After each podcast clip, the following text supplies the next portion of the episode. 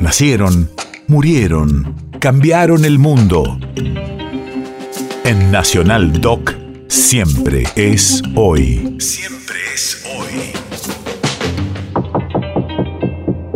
27 de marzo, 1935. Hace 87 años nacía en el barrio de Palermo uno de los mayores escritores argentinos, Abelardo Castillo.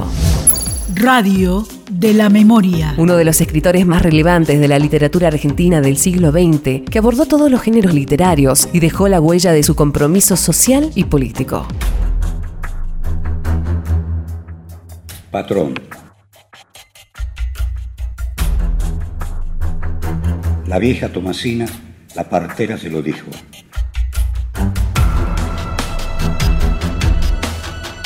Estás preñada, le dijo, ella sintió un miedo oscuro y pegajoso. Llevar una criatura adentro como un bicho enrollado, un hijo, que a lo mejor un día iba a tener los mismos ojos duros, la misma piel áspera del viejo. Paula aguantó la mirada. Lejos volvió a escucharse un relincho. Él dijo, venía a la cama. No la consultó, la tomó del mismo modo que se corta una fruta del árbol crecido en el patio.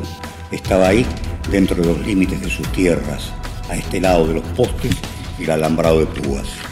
Y súbitamente ella, Paula, se transfiguró. Se transfiguró cuando Antenor pidió que lo llevaran al cuarto alto.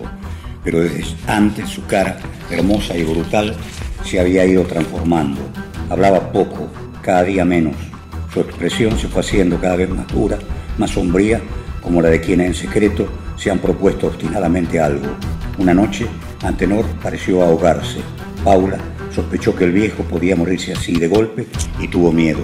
Sin embargo, ahí entre las sábanas y a la luz de la lámpara, el rostro de Antenor Domínguez tenía algo desesperado, emperradamente vivo. No iba a morirse hasta que naciera el chico. Los dos querían esto.